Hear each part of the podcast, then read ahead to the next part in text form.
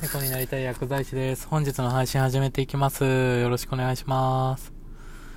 えっと、今日は、えー自己肯定感を、えー上げることについて3回目ですかね。えーちょっとお話していきたいなと思ってまして。で、えっと、私は結構小さい頃からあんまり自分の意見をはっきり言うタイプではなくて、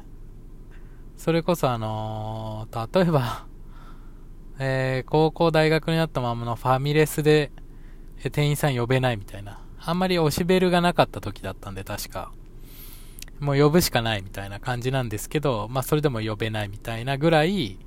まあ引っ込み思案って言ったらいいんですか。なんかまあ自信がないのか恥ずかしや、恥ずかしがり屋なのか、内弁慶なのか、ちょっとわかんないんですけど、そうですね、なんかできなかったっていうのがありまして、で、まあやっぱりあの冒頭というか最初に申し上げた通りで、まあ自信がなかったのかなっていうのが、まあ一番ですよね。はい。多分わからないことだらけで、まあ世の中ってそうだと思うんですけど、まあわからないことだらけで、まあどうしていいかわからない。結局調べる術も、えー知らないし、まあ行動力があるわけでもないみたいな、えー状況だったんですよね、ずっと。で、大体、えっと、家族や友人っていうのが、まあ大体やってくれちゃうというか、えーまあ教えてくれたりだとか、なんかこう自分で生きる力みたいなものが、もう圧倒的に足りなかったんですよね。で、それはまずいよねっていうのに気づいたのが、そうですね、いつなんだろう。多分、まあ大学の途中ですかね。当時その付き合った彼女がすごいアクティブな方で、もうほんと自分で何でも決めるし、もう間違ってても知らねえみたいな感じの、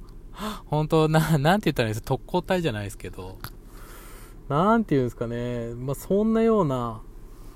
本当なんかが一歩、なんて言ったらいいんですかね、筋が通ってるというか、まあ、間違うことももちろんあるんですけど、人間なんで。なんですけど、なんか信念みたいなものをきちんと持ってて、自分なりに。で、まあ、それを信じて突き進んでいく。自分で自分のことを信じて、えー歩いていける人だったんですよね。で、単純にそういう人ってかっこいいなと思ったんですよ、まず。で、まあ、女性っていうこともあって、えー、あ、なんかすごい人だな、みたいな感じですよね。で、まあもちろんファミレスでガンガン手を挙げて、でっかい声で呼びますし、すいません、みたいな感じで。なんかその人に影響されたんですかね。で、その方の影響が結構強かったのかなって、今思い返すとそれで、まあそれからなんかいろいろ考えたりだとか、自分で行動するようになっていったって言った方が近いんですかね。はい、ちょっと思い出話みたいになっちゃったんですけど、まあそういった、えその人だけじゃないかもしれないんですけど、まあそういった状況に置かれて、まあ親元も離れて、暮らし、えー一人暮らし初めてしたんですよね。で、今までバイトらしいバイトもやったことなかったんで、で、学生に、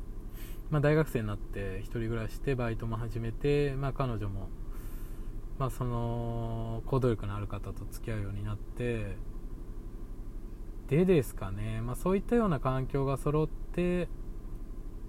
まあ、自分でいろいろと動けるようになってきたっていう方が近いですかね。で、えっと、そうするとかなり人生が開けてきてで具体的にどういうことかっていうとえっときちんと自分のやりたいことが定められるというかまあ、目標みたいなものを立てやすくなるんですよね。やっぱいろいろ動いてるとあこれってどうなんだろうあれってどうなんだろうってなっていく中であれどうやら自分ってこういうことが好きなんだろうなああいうことも好きなんだろうなこういうことやってみたいんだろうなみたいなのがどんどん見つかるんですよね。なので本当なんで今まで動かなかったんだろうぐらいのことなんですよ。でこれって、えーその中で自己肯定感も育まれていったんじゃないかなっていうふうに今まあ、自分なりに分析してるんですけどっていうのも結局今までは分からなくて、ま、行動しなくてどう、えー動いていいか分からないからっていうことなんですけどそれが分からないなりでにでもちょっと動いてみたり自分で考えて動いてみたりえー、動く前に調べようと思ったりっていうところですよね。そういったなんかこう疑問を解消するというかわからないことをわからないままにしないっていうような、えー、習慣が身についたっていうのが大きいんですかね。でこれも実は、えーと、自己肯定感が上がりやすいんですよ。で、まあ、なんでかっていうと分からないことを潰していくこと、えー、分かることが増えていくことっていうことで人って自信、まあ、知識も増えますし、えー、選択肢も広がるんで自信が湧いてくるんですよね自然と。でやってみたらできるようになるしでもちろん事前に入念に調べてたり準備したりすれば、まあ、うまくいく確率で上がりますよね、まあ、準備8割とかいうので。なので、えっと、そういったことがどんどん積み重なっていくことで自然と自己肯定感も上がっていくんですよ、まあ、自信もつくってことですよね。でこれって本当に最高で大体あの世の中に溢れてる、まあ、日本は特にそうですけど、まあ、海外はあ、まあ、海外もあると思うんですけどあの評価制度っていうようなものがあったりするしますよね。その、まあ、社会に出て、まあえー、っとそうですね。起業とかしない限りは、まあ、評価される側になるんじゃないですかね一番。で日本って特にマイナス評価なんでプラスじゃなくて。で海外ってちょっと違うんですよね。もうあの判断基準というか評価基準っていうのが明確になっててえー、特に大手に行けば行くほどですね。有名なところに行けば、えっと、項目がいくつかあってこれをしたらあなたの評価上がりますっていうような、まあ、ポイントでもいいですけど例えばこれやったら 5, 5ポイント上がりますよとか、えっと、非常に明確なんですよね。でそれも、えー、と具体的な行動指標にみ持ち、えー、基づいてるんですよ。えー、っと例えばなんですけど役職によってやっぱ求められる能力って違いますよね。一般の人ってやっぱり えっと、なんて言ったらいいかな。例えば薬局、保険薬局とか調剤薬局とかのその中で、えっ、と、新人がどういうふうに動いたらいいかっていうと、まず間違いなく調剤だと思うんですよ。失礼しました。っていうことで、えっと、まずそういう基本的なところから、えー、でもまあ一番大事なんですけど、基本的なところから目の前のことからしっかりやっていくっていうのがそうですよね。じゃあその上の例えば、えっと、管理者っていうか管理薬剤師みたいな人って何が求められるかっていうと、えー、まあ、新人を含め、えっと、一般の薬剤師いわゆる管理者じゃない薬剤師だとか医療事務さんだとか、まあ、それこそテクニシャンだったりとかいろいろいると思うんですけどその薬局で働いてる方々のことを広い目で見て、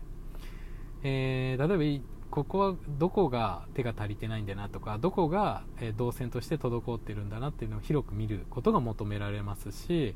もちろん、えーとまあ、在庫の管理だったりだとか、まあえーと、例えば使用期限だとか、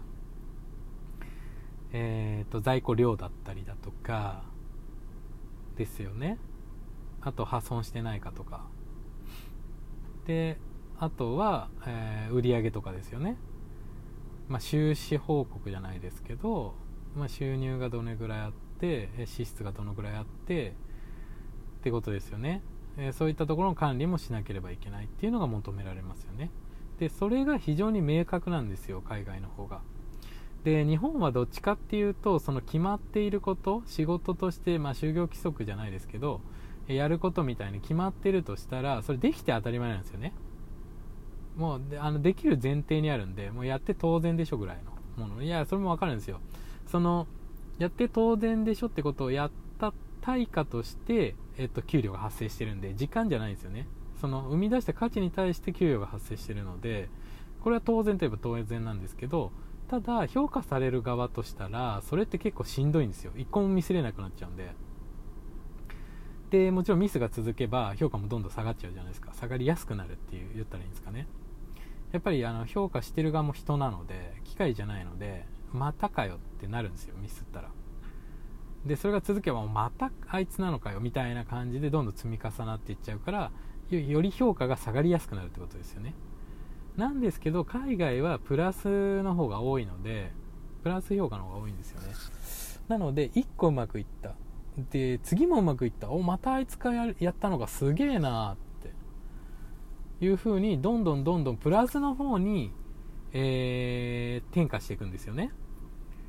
で評価される側ってそっちの方がいいですよね。明らかに。その方がいいですよね。でミスした時にミスを、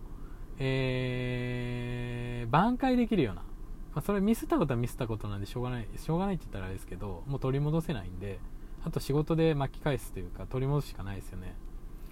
まあ、信頼だったりだとかあそれ評価だったりだとか。でそういったチャンスも海外の方が多い印象ですね。はいということでえー、っとちょっと話それちゃったんですけど、まあ、会社の制度ってそういうもう日本の場合って大体マイナス評価の方が多いので、えー、まあ、100点からどんどん減っていくみたいなそこはそんなに気にしなくていいんじゃないかなって正直思っちゃってます私は。えっと、そこ頑張るぐらいだったら、えー、っと、要は社外で認められるような活動をしたりだとか、えっと、自分がわからないことをわからないままにしないような取り組み、例えば、えっと、えー、仕事を早く切り上げて、まあもちろん定時まで行って、で、残業しないで帰った日とかを、え週に何回か作って、その空いた時間で、え他のことを勉強したりだとか、学んだりした方がいいですよね。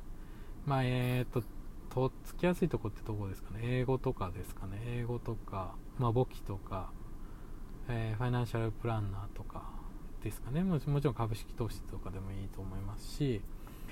えそういった仕事と違うようなこととかあの生活に直接関わるようなことっていうのを多分、えー、一つ一つクリアしていく方が積み上げていく方が、えーと、と自己肯定感っていうのは上がりやすいと思います。でえっと、そういった仕事以外のところで、えー、肯定感自己肯定感上げておくと仕事でミスった時もそんなに落ち込まない、えー、言い方悪いですよね。言い方悪いんですけど落ち込まなくて済むようになると思います、えー、ぜひ実践してみてください。今日は以上です。ありがとうございました。